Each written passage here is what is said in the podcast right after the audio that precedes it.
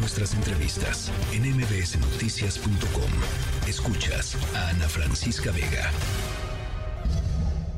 Por eso, este esfuerzo que estamos realizando no puede ser una farsa, porque caerá sobre la responsabilidad de todos nosotros haber generado una expectativa entre los ciudadanos y entre las fuerzas políticas de que las cosas se pueden hacer de manera distinta en México.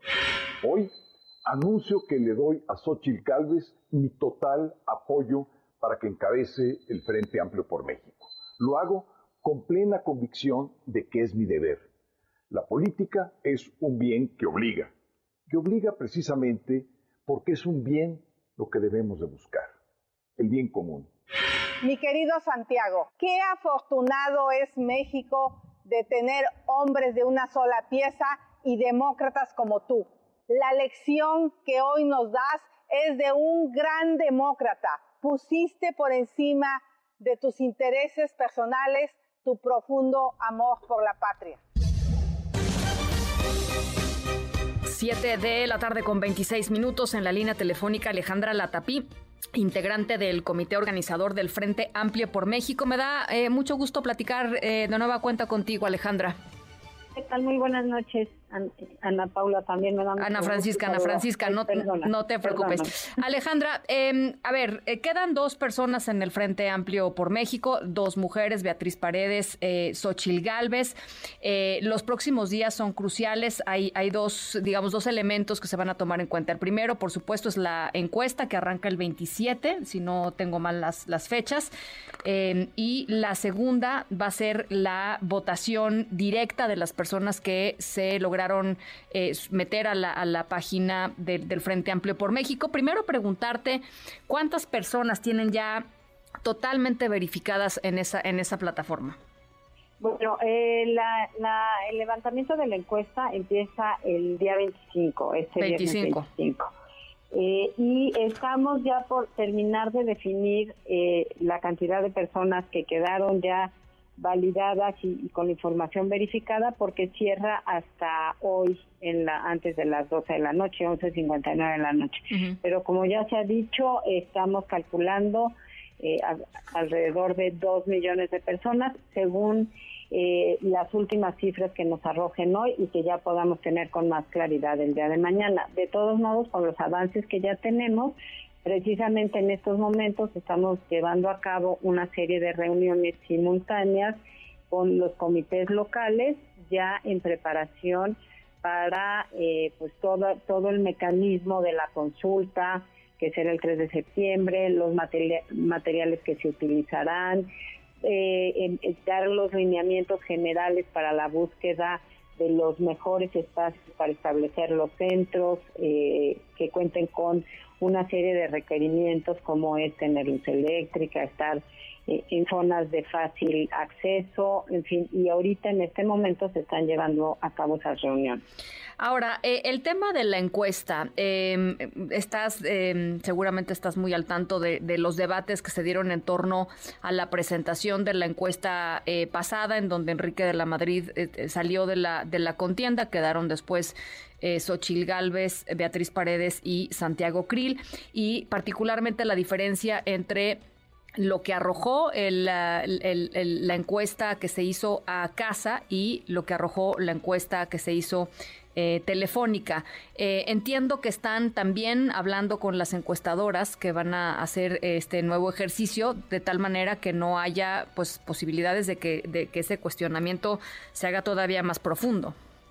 Mira, eh, ese es un cuestionamiento a lo mejor eh, de no personas expertas en el levantamiento de encuestas y las diferencias que te arrojan entre unas y otras, porque no necesariamente tienen el mismo grado de precisión en cuanto a, la muestra, porque hay zonas que no tienen teléfono y que sí es posible el acceso eh, directo en, terreno. En fin, son unas cuestiones técnicas y la diferencia está dentro de los eh, rangos establecidos entre eh, los expertos precisamente por las diferencias entre un tipo de encuesta y otro. Y precisamente como hay zonas a las que es difícil entrar en, en, territorio y hay zonas a las que no es posible llegar este, o tener acceso vía telefónica que se decidieron estas dos encuestas para poder pues suplir esas esas dificultades de acceso para levantar los cuestionarios. ¿Cómo va a ser la encuesta que comiencen o, las encuestas que comiencen a levantar el 25?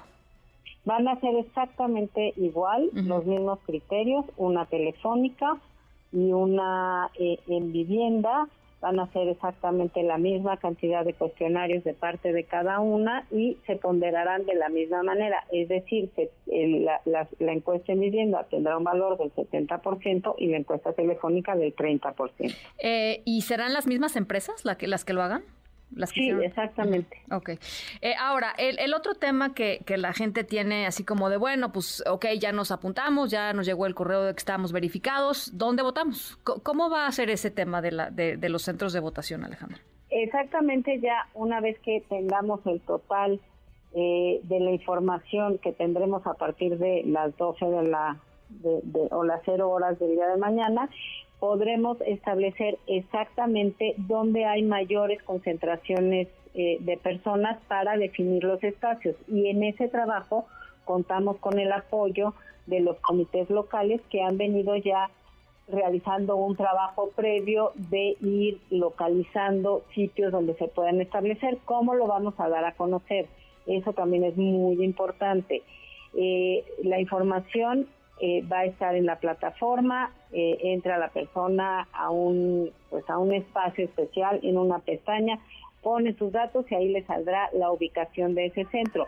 Pero también, por supuesto, y de la misma manera como hemos venido trabajando a través de las redes del Frente Amplio, de las redes de los partidos políticos que forman parte de este frente y de numerosas organizaciones de la sociedad civil que realizarán ese trabajo tanto en sus cuentas de redes sociales como en las zonas también donde tengan mayor presencia y trabajo.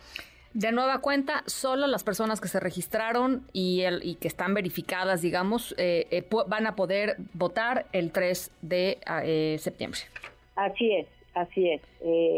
eso lo, lo, lo, estuvimos explicando desde un principio porque necesitamos, pues sí, llevar el control para saber cuántas boletas hay que llevar, cuántos centros hay que abrir, cuántas mesas en cada uno de los centros. Entonces, sí, ese, ese padrón que empezó de cero eh, es el que nos permitirá darle pues la boleta a quien previamente se registró. Eh, una cosa importante, estaba viendo el otro día la, plataforma de nueva cuenta y hay una nueva pestaña en donde las personas que se apuntaron pueden verificar que efectivamente estén eh, incluidos en la lista, ¿no? O sea, es como la, como, como la doble verificación, o sea, para que el día, del, el día 3 efectivamente vayan y ahí esté su nombre y les den una boleta. Exactamente, y ese proceso termina el día de hoy. Y hay algunas personas en las que quizás hubo un error en la captura de alguno de los números o en los datos que subieron y entonces sale el, el, letrero.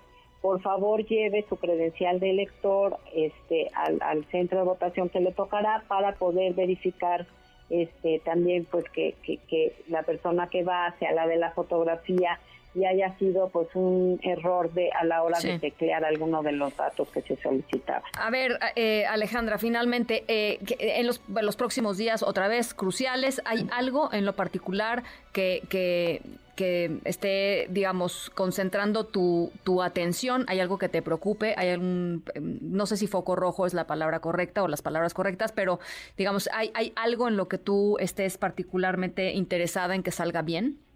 Bueno, a mí me tocó eh, el tema de los foros, entonces mis colegas están ahorita en ese tema de la capacitación, de los lineamientos, algunos de ellos que están en la organización de la de la consulta, otro de nuestros colegas tiene que ver con la información de la plataforma y yo lo que me parece importante es que recordarle a tu audiencia que mañana tenemos un foro a las 7 de la noche en Guadalajara que podrán ver a través de las redes sociales de los partidos y de las organizaciones ciudadanas.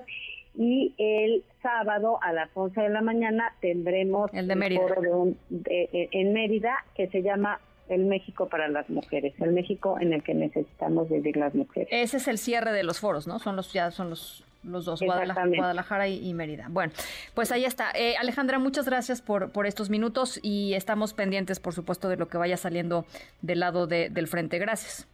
Muchas gracias, Ana Francisca, y buenas noches. Muy buenas noches. Alejandra Latapí, eh, integrante del comité organizador del Frente Amplio por México. Eh, pues hay que esperar todavía, ¿no? Dicen, dicen ellos a que terminen de verificar las firmas y de establecer en dónde y eh, cuántas mesas de votación habrán el próximo 3 eh, de eh, septiembre para definir a quién será la candidata de la oposición para el 2024. Noticias.